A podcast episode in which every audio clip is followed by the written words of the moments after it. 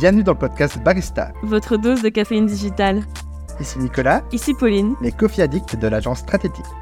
Alors, qu'est-ce qu'on vous sert aujourd'hui? Espresso, lungo, frappé, ristretto? Toutes les recettes sont bonnes pour vous partager l'actu du marketing digital et les backstage de notre vie d'agence. Santé. Et surtout, Bonne pause café Salut Pauline Salut Nico, tu vas bien? Oui, ça va super bien, merci. Alors j'en profite pour te demander comment tu vas parce que normalement nos éditeurs devraient entendre une voix beaucoup plus douce que d'habitude aujourd'hui. Et oui, ça fait très longtemps qu'on attend notre matériel podcast et on l'a enfin reçu, donc on est très content de pouvoir l'utiliser une première fois aujourd'hui. C'est un premier test donc j'espère que ce sera agréable à vos oreilles. Écoute, on verra les retours qu'on obtient. D'ailleurs, en parlant de retour, on voulait refaire un retour avec vous sur le podcast qu'on a enregistré euh, la semaine dernière avec Sébastien sur l'IA. Et c'était très chouette du, coup d'avoir bah, autant de retours aussi de nouveau.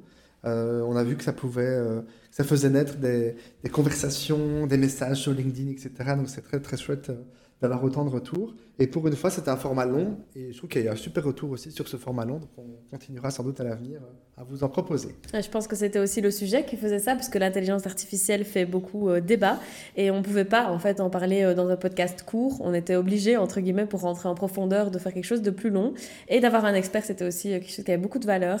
D'ailleurs, pour ceux qui ont écouté le podcast ou pas d'ailleurs, on vous a préparé un document à télécharger où on ressort bah, la valeur principale de ce podcast et ce qu'on vous a délivré euh, de vraiment précieux, c'est-à-dire un document qui reprend les cinq étapes euh, pour faire un bon prompt à destination de l'intelligence artificielle. Et donc pour le télécharger, il vous suffit de vous rendre sur l'épisode précédent et il se trouve dans euh, la légende. Vous avez un lien de téléchargement qui vous permet bah, d'avoir accès à ce document qui vous aidera à utiliser l'intelligence artificielle de manière euh, optimale. Voilà. Ceci étant dit, on va changer de sujet pour une fois, parce que ça fait déjà quelques fois qu'on parle d'IA, et donc on a décidé de prendre trois actus cette fois-ci, qui n'ont rien à voir avec l'IA, et pourtant il s'est passé des dizaines de choses au niveau de l'IA, comme d'habitude j'ai envie de dire, mais cette fois-ci on a décidé de vous partir, de partir pardon, sur trois actualités qui étaient tout à fait différentes et plus axées sur les réseaux sociaux, euh, et notamment avec, euh, bah, on va commencer tout de suite, l'arrivée de Meta, et on vous en avait parlé euh, la fois dernière, je crois il y a quelques fois, hein, il y a deux, trois épisodes précédents. On vous avait dit euh, Meta, il y a des nouvelles rumeurs qui disent que Meta va devenir payant. Et en fait, pour une fois, c'était pas des rumeurs. Ça s'est avéré effectivement et euh, c'est vrai que dans l'épisode précédent on en parlait, on était un petit peu dubitatif puisqu'on se disait bon ça fait un moment qu'on en parle, ça ne s'est jamais produit, pourquoi ça arriverait maintenant? Eh bien maintenant les utilisateurs qui nous écoutent ont dû recevoir à un moment donné une notification il y a quelques jours en vous connectant soit sur Instagram, soit sur Facebook, vous demandant soit de vous abonner payant, euh, soit alors euh, de continuer à profiter des réseaux sociaux euh, en continuant à avoir accès à de la publicité. C'est ça. Ça a perturbé d'ailleurs beaucoup de personnes. euh, parce qu'on a reçu beaucoup de messages quand même de clients qui nous demandaient qu'est-ce que je dois faire, est-ce que je dois cliquer, est-ce que je dois payer, est-ce que sur quel bouton est-ce que je dois cliquer? Et donc c'était assez perturbant, perturbant, assez bizarre de voir le nombre de retours qu'on a eu là sur deux jours quand on le mettait à lancer ça. Et je me demande en fait qui va payer. Moi, je connais personne qui paye actuellement. J'avoue que euh, moi, ça n'aurait pas du tout été mon réflexe, euh, forcément. Après, le fait de travailler dans le marketing fait que, fatalement, j'ai envie d'avoir accès aux publicités et, ça ne me dérange pas d'être targeté par des publicités. Euh, maintenant, on a remarqué tous les deux, quand on a regardé, que le bouton qui était mis en évidence de la part de Meta, en réalité, c'était le bouton continuer avec des publicités. Donc, l'action qu'ils voulaient qu'on fasse, en réalité, c'était pas tellement de payer, mais c'était plus de continuer à donner accès à nos données, puisque c'était ça, euh, tout le but de ce bouton, c'était qu'on continue à donner accès à nos données pour que les publicitaires puissent nous targeter pour des publicités euh, personnalisées. C'est ça. Moi, ce qui m'a perturbé, c'était que les prix étaient différents quand on en a parlé. En fait, moi, j'avais un prix qui était, je crois c'était 12,99. Toi, c'était 9,99. Ouais, c'est Et ça. on s'est demandé d'où venait la différence et t'as compris. Oui, c'est parce que toi, tu étais sur ton application mobile iOS et euh, donc Apple euh, a toutes d'autres règles par rapport à la protection des données et qui fait que ça coûte plus cher parce qu'il y a un, un petit montant qui va à iOS euh, alors que moi, j'étais euh, sur mon ordinateur et donc j'avais pas ce, ce montant de différence. C'est ça. Et les prix vont encore évoluer si j'avais compris. Euh, oui, effectivement, parce que là, dans un premier temps, si on active aujourd'hui l'abonnement payant, ça couvre tous les comptes qu'on a dans notre espace compte, donc que ce soit sur Facebook, mais aussi sur Instagram. Mais à partir du mois de mars 2024, il me semble, quand on va vouloir payer l'abonnement pour un compte supplémentaire, ce sera 6 euros par compte de plus. Donc ça va Voilà. devenir plus cher. Voilà, encore plus bizarre. Je me demande vraiment qui va partir dans, dans ce délire. Mais si on prend un peu de recul par rapport à tout ça, on remarque en fait que les abonnements payants, de manière générale, c'est une tendance de fond qui se décide euh, sur pas mal de, pas mal de réseaux. hein. X en, en premier, puis après il y a eu Meta Verified pour les comptes entreprises, puis après il y avait Snapchat Plus, euh, moi j'ignorais, mais apparemment c'est un carton, tu me disais, en Oui, c'est fou. Euh, je pense qu'ils sont sur 5 millions d'utilisateurs inscrits, ce qui est quand même pas mal pour la plateforme. Euh, et ce qui fait que ça marche bien, c'est aussi le fait que c'est pas du tout cher comparé à ce qu'on vient d'évoquer comme prix. On est sur 3,99€ sur Snapchat, ce qui, je trouve, va bien à la fois avec l'application et avec son public. ça me semble logique que ce soit un petit peu moins cher. Et apparemment, là-dessus, ça fonctionne. Voilà, et avec une vraie plus-value pour la visibilité de tes publications. Oui, la réalité c'est que l'abonnement payant d'un réseau social ou d'une plateforme va fonctionner par rapport au service qu'il va proposer. Ici sur Meta, on constate malheureusement que le seul service qu'on a, c'est qu'on n'a pas de publicité. Euh, mais euh, sur d'autres réseaux comme Snapchat, mais c'est aussi le cas sur LinkedIn, c'est le cas sur YouTube, on a des services supplémentaires qui permettent euh, soit bah, d'avoir plus de confort d'utilisation, d'être mis en avant par exemple en tant que créateur. Et ça, c'est des choses qui font qu'on a plus tendance à aller chercher cet abonnement-là. Voilà, écoute, on verra ce que ça donne dans les semaines, mois à venir. Ils ont quand même des ambitions importantes. Hein. C'est X millions de comptes, je crois que c'est 10 millions, tu m'avais dit l'autre fois, euh, sur un an, ce qui est quand même euh, énorme. On mhm. verra si ça perce ou pas. Mhm. Actuellement, en tout cas, on remarque que sur les autres réseaux, ça n'a pas été forcément un franc succès. Euh, si, enfin, sur X en particulier, on voit que ça n'a pas vraiment marché. Meta Verified, moi j'ai peu de personnes vraiment qui sont passées à l'étape. Euh... Meta n'a pas voulu de toute façon révéler ses chiffres. Euh, ils ne veulent pas euh, dire si leur nombre d'abonnés, donc c'est un petit peu difficile de prendre du recul là-dessus. Et c'est vrai qu'on remarque cette mouvance hein, de l'abonnement payant qui s'explique, on en avait déjà parlé un petit peu, mais par le fait que, bah, d'une part, les réseaux sociaux essayent de se diversifier d'un point de vue source de revenus, mais d'autre part aussi, bah, c'est très fort lié aux données, à la protection des données, puisque les lois pour protéger nos données bah, mettent des bâtons dans les roues des réseaux sociaux euh, qui ne peuvent plus autant euh, profiter bah, de, l'argent publicitaire, euh, puisqu'on ne peut plus cibler de la même manière. Et donc, moi, la question que je me pose, c'est est-ce qu'un réseau social peut vraiment vivre sans, pub, sans publicité, et donc vivre parce qu'il est payé par ses utilisateurs? Moi, je te dirais non. Et en fait, je te dirais oui après quand j'ai réfléchi, parce que LinkedIn, finalement, c'est ça. Quand tu regardes la part de revenus chez LinkedIn entre leurs différentes sources de revenus, ben, en fait, on voit que ce n'est pas la publicité du tout en premier. Tu as d'abord tout ce qui est solution payante, tu as tout ce qui est talent solution, là, tout ce qui est recrutement qui passe en premier, puis tu as la pub, puis après tu as les comptes payants, mais tu as vraiment euh, une autre source de revenus. Maintenant, le modèle publicitaire de LinkedIn à la base a toujours été basé sur euh, les abonnements payants, puis des solutions pour le recruteur, mais on voit que c'est possible en tout cas. C'est possible. Maintenant, je pense qu'il y a aussi une forte habitude de, la gratuité. Et c'est pas pour rien qu'à mon avis, très peu de gens ont pris cet abonnement. Pourtant, plein de gens n'aiment pas la publicité, ça on le sait. Mais je pense qu'on préfère une publicité qui nous embête un peu et profiter gratuitement que de payer. Ah ouais, je sais pas, on verra. Euh, j'ai un, exemple en tête d'un auditeur d'ailleurs du podcast qui me disait qu'il avait YouTube Premium. On avait dit dans un podcast, euh, je connais personne qui a YouTube Premium, il m'a dit mais si, moi j'ai YouTube Premium. il m'avait expliqué qu'il avait YouTube Premium parce qu'il avait plus de TV en fait et que c'était euh, ça si tu veux, ça, ça, avait remplacé entre guillemets sa TV et il regardait ça sur son sur sa TV d'ailleurs justement. Et donc c'était tout à fait normal pour lui de payer parce qu'il n'a plus envie d'avoir de pub quoi. Donc euh, on verra. Oui puis au final on paye bien Netflix, hein. on s'est bien habitué à payer Netflix alors qu'il existait auparavant euh, d'autres moyens d'avoir accès euh, à des séries de manière pas tout à fait légale, mais beaucoup de gens le faisaient. Et maintenant on s'est bien habitué à payer Netflix. Donc pourquoi pas finalement payer un service si en tout cas je pense au service s'étoffe. Pour l'instant le fait de nous priver de publicité euh, pour moi, c'est pas un argument euh, suffisant pour que je prenne un abonnement payant, mais qui sait, peut-être qu'il y aura des avantages par la suite qui vont faire que. Voilà, écoute, on verra.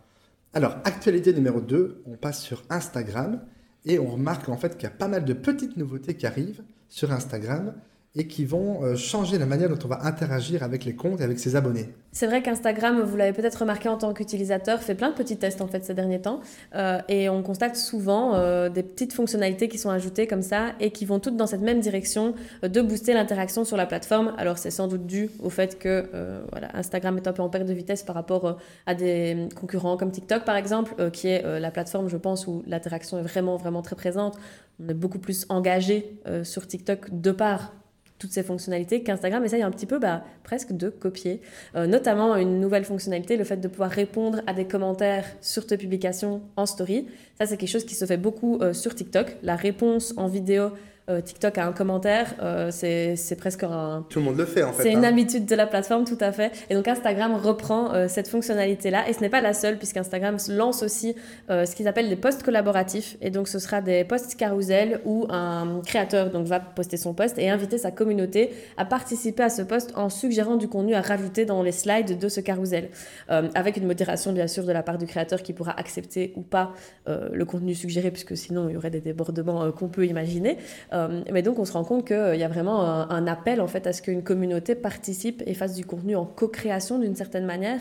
Et enfin, la dernière mise à jour d'Instagram de, d'Instagram qui est en train de tester, hein, pour l'instant, tout le monde n'a pas spécialement accès à ça, il y a le fait d'avoir plusieurs flux de stories. C'est déjà le cas pour le feed. Tu peux switcher entre plusieurs types de feeds. par exemple, tes favoris, les gens que tu suis ou bien des hum, contenus qui te sont suggérés un petit peu à l'image de la For You page de TikTok.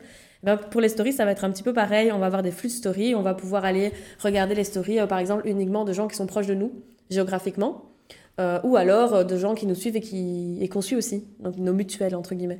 c'est super chouette, moi je trouve ça génial. Ça personnalise pas mal l'expérience qu'on va avoir sur la plateforme. Et je connaissais des réseaux sociaux qui étaient basés justement, notamment tu parlais de flux locaux, et je disais je connaissais des, réseaux sociaux qui étaient spécialisés là-dedans, en fait, tu allais dans une ville, tu savais pas ce que tu voulais faire dans la ville, tu ouvrais ce réseau social et tu tombais en fait sur de l'actualité qui concernait uniquement ce qui s'était publié dans les X kilomètres autour de toi. Quoi. Et je trouve qu'on va un peu arriver à ça sur Insta. J'imagine très bien que tu puisses arriver, je sais pas moi, dans une ville que tu visites, euh, mettons Porto, tu arrives, hop, tu sais pas ce que tu veux faire, tu regardes ce qui se publie et tu regardes où il se passe des choses. Quoi. Tu regardes où est, la, voilà, où est le mouvement, euh, quels sont les événements, euh, ce que les gens publient, où ils sont. Enfin, ça peut être vraiment super intéressant. Bah, ça a beaucoup de sens et on pouvait en soi déjà le faire via la carte. Moi, je faisais de temps en temps ça. J'allais sur la carte et j'allais sur un lieu et je regardais les stories qui étaient publiées sur ce lieu. Beaucoup de gens utilisent cette, fonctionnalité, mais maintenant, ce sera directement accessible depuis euh, le feed de, de Story. En fait, ce qu'on constate, c'est que Instagram va non seulement vers un boost de, toutes les fonctionnalités d'interaction, mais aussi des interactions qui sont plus euh, à l'échelle d'une énorme communauté d'un créateur, mais vraiment des sortes de micro-interactions par petits groupes par groupe euh, euh, un peu plus intimiste, je dirais. Euh, c'est une mouvance, je pense, des, réseaux sociaux de se nicher, hein, finalement. et on l'avait déjà vu avec les canaux de messagerie qui sont arrivés où, en fait, au final, c'est comme des stories. Quand on y pense, une, story s'adresse à l'entièreté de ta communauté. Mais quand tu ouvres un canal, c'est comme un espace un peu plus privé où certaines personnes de ta communauté te rejoignent, pas d'autres. Et, on voyait déjà avec cette fonctionnalité-là qu'il y avait ce besoin d'interaction, en fait. Moi, je trouve ça très chouette. En fait, on essaie de renforcer le lien entre les créateurs, finalement, de contenu et leur communauté et de manière générale aussi avec les marques et leur communauté. ça va vraiment devenir une conversation entre euh, deux personnes, quoi. Et on va avoir l'impression, comme c'était déjà le cas d'ailleurs sur beaucoup de petits créateurs, on, a des, on accompagne pas mal de, créateurs, où on voit en fait que les messages privés, par exemple, il y a beaucoup de conversations qui s'initient en message privé, les personnes réagissent, parlent avec le créateur, aiment bien échanger avec lui, ont des conversations qui sont parfois très très longues avec une seule, une seule personne.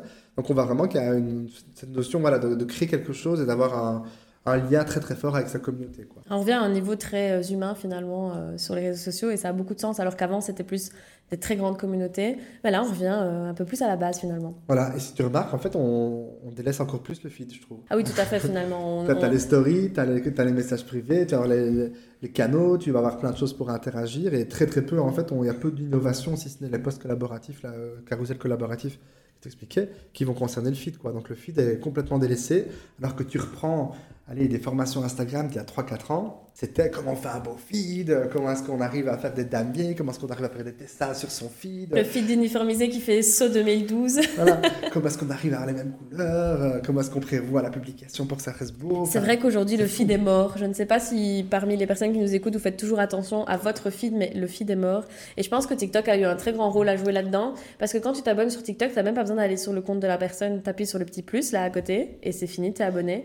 Et euh, je pense que sur Instagram, on s'abonne aussi très très vite et donc on ne regarde plus, on n'a plus ce critère d'uniformité du feed. Alors ça reste intéressant pour l'image de marque, pour l'harmonie, etc. de, de, ce qu'on publie, mais c'est plus un indispensable. On va plus prendre la tête à se dire ah cette photo-là je la mets pas parce qu'elle ne va pas dans mon feed. Ouais, c'est complètement fou. Moi, ce qui m'a fait tilt euh, par rapport à ça, c'est que j'ai vu des comptes avec 7, 8 000 abonnés, mais je sais que c'est des vrais abonnés, c'est pas du fake, c'est vraiment des vrais abonnés où en fait le feed, tu as une pauvre photo et demie euh, qui est pas travaillée, qui est format brut. Je veux dire, c'est, c'est pas du tout ce que j'avais imaginé pour un feed. Donc, euh, donc voilà, on va encore un step plus loin, je trouve, avec ces nouveautés. C'est vraiment la création euh, voilà, d'un lien privilégié avec sa communauté.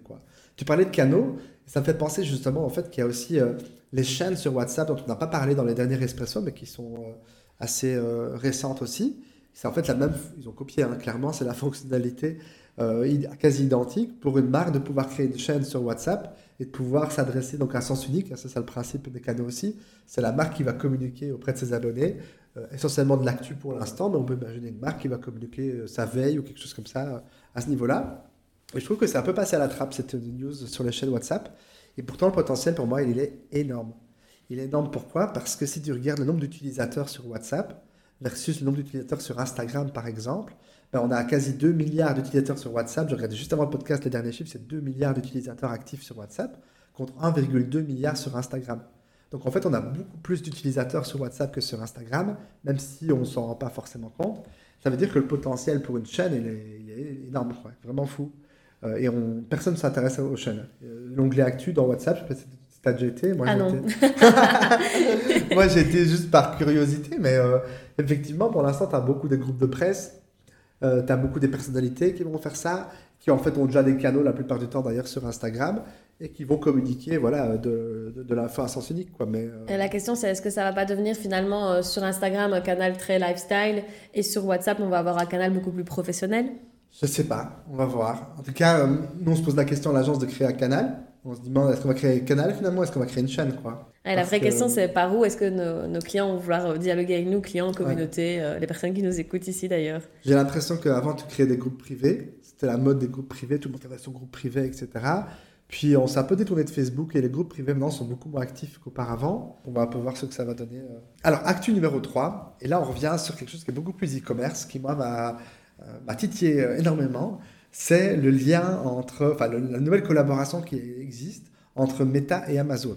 Alors ça c'est actif qu'aux États-Unis actuellement. Meta a laissé tomber ce qu'ils appelaient donc tout ce qui est fonctionnalité shopping in-app, qui était la possibilité pour quelqu'un d'acheter en fait un produit directement dans l'application ils avaient développé toute une fonctionnalité qui s'appelait les boutiques sur Instagram, qu'ils ont supprimé par après coup. Et l'idée des boutiques initialement, c'était quoi? C'était tu mettais ton catalogue de produits et les gens pouvaient directement dans l'application acheter le produit. Ce qu'en Europe n'a jamais marché, parce que quand tu étais en Europe, tu arrivais sur la, boutique et après il était mis acheter sur un site web. Donc tu cliquais, tu allais quand même sur le site web. Mais c'était quand même sympa, mais c'était pas ce que voulait un Meta. Quoi. Donc Meta a laissé tomber ça. Et là, en fait, ils reviennent de nulle part avec une nouvelle fonctionnalité qu'on n'a pas vu du tout débarquer qui s'appelle donc du coup ben, de nouveau le Shopping App, mais avec exclusivement Amazon.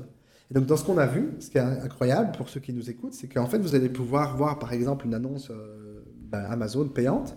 Vous allez cliquer sur cette Amazon payante, sur ce produit qui apparaît dans un carrousel de produits par exemple, et vous allez tomber en fait sur une fiche produit Amazon, et vous allez pouvoir cliquer sur euh, acheter sur Amazon, donc, et en un clic, acheter votre produit sur Amazon sans quitter l'environnement Meta quoi. Euh, donc ça va être vraiment du shop, euh, du one-click shop, on va dire ça comme ça, mais directement depuis le réseau social euh, bah, Facebook ou Instagram, quoi. Ce qui est complètement incroyable, dans la philosophie, c'est à ça que voulait arriver, en tout cas, en tout cas, c'est à ça que Meta voulait arriver initialement. Ils n'ont pas réussi à le faire eux-mêmes, donc maintenant ils passent par Amazon pour le faire, quoi. Bah, c'est vrai que c'est super intéressant et la fonctionnalité boutique dont tu parlais juste avant, elle était quand même pas mal utilisée, mais plus pas tellement par les acheteurs, mais plus par les e-commerçants qui euh, trouvaient un grand avantage à, par exemple, taguer sur leurs photos des produits qui sont disponibles dans leur e-shop.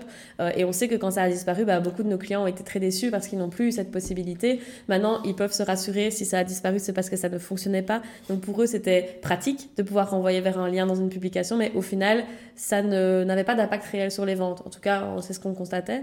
donc on va dans une autre direction ici aux États-Unis avec ce test avec Amazon. Et la question, c'est est-ce que ça va être concluant? Est-ce que ça va euh, arriver en en Europe Et est-ce que ça va pas pousser bah, tous les e-commerçants à se dire bah, je vais aller mettre sur Amazon en fait? Oui, parce que pour l'instant, dans le test qui est lancé actuellement, c'est des produits Amazon. Donc l'utilisateur doit connecter son compte Meta à son compte Amazon pour pouvoir bénéficier de l'achat en un clic.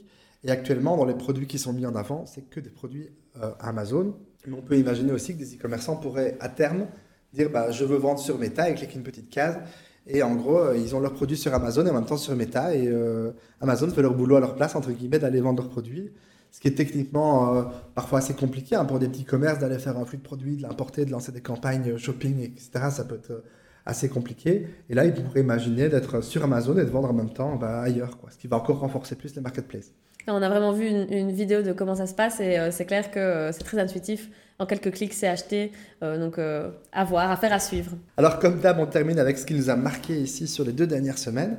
Et moi, je voulais d'abord parler de quelque chose qui m'a qui m'a marqué, c'était euh, l'arrivée, alors je sais pas comment on va appeler ça, mais c'est de, de l'IA euh, mixée à de la réalité augmentée, quoi, si tu veux. Moi, j'ai vu une campagne qui était impressionnante, qui est celle de North Face. Et en fait, North Face a habillé Big Ben, quoi, si tu veux.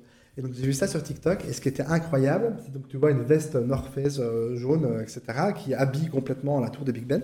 Et quand j'ai vu ça la première fois, je me suis dit, mais comment est-ce qu'ils ont fait pour avoir l'autorisation d'habiller un monument, quoi. Et je me suis vraiment laissé avoir, entre guillemets. Je me dis, mais comment est-ce qu'une marque peut faire une telle collaboration et aller occuper un monument euh, Big Ben, quand même, tu te dis, ok, comment est-ce qu'ils ont fait, quoi? Parce que c'est de la vidéo, ça bouge, c'est impressionnant, quoi. Et puis tu te dis, bah, en fait, je me suis fait avoir, parce que c'est que de l'IA. Et en fait, c'est juste une pub, euh, pas fake, mais construite sur base de l'IA avec de la réalité augmentée qui est vraiment très réaliste. Bah, c'est de l'IA, mais en même temps, il y a quand même cette question. Effectivement, y a, comme tu le dis, il y a une association d'images. Les, les, monuments euh, appartiennent bien à quelqu'un aussi. Donc, c'est vrai que c'est très marquant et euh, c'est pas euh, la seule qui tourne en ce moment. J'en ai vu deux autres.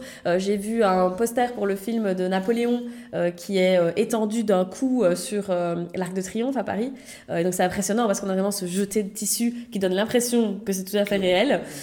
et pareil, pour la sortie du film Hunger Games, il y a tout un, truc en réalité augmentée sur la Tour Eiffel. Euh, et donc il y a une association en fait entre les monuments que les gens connaissent et voient tous les jours et euh, de l'intelligence artificielle, de la réalité augmentée. On voit des gens qui sont en train de filmer parce qu'évidemment on ne le voit qu'avec son téléphone.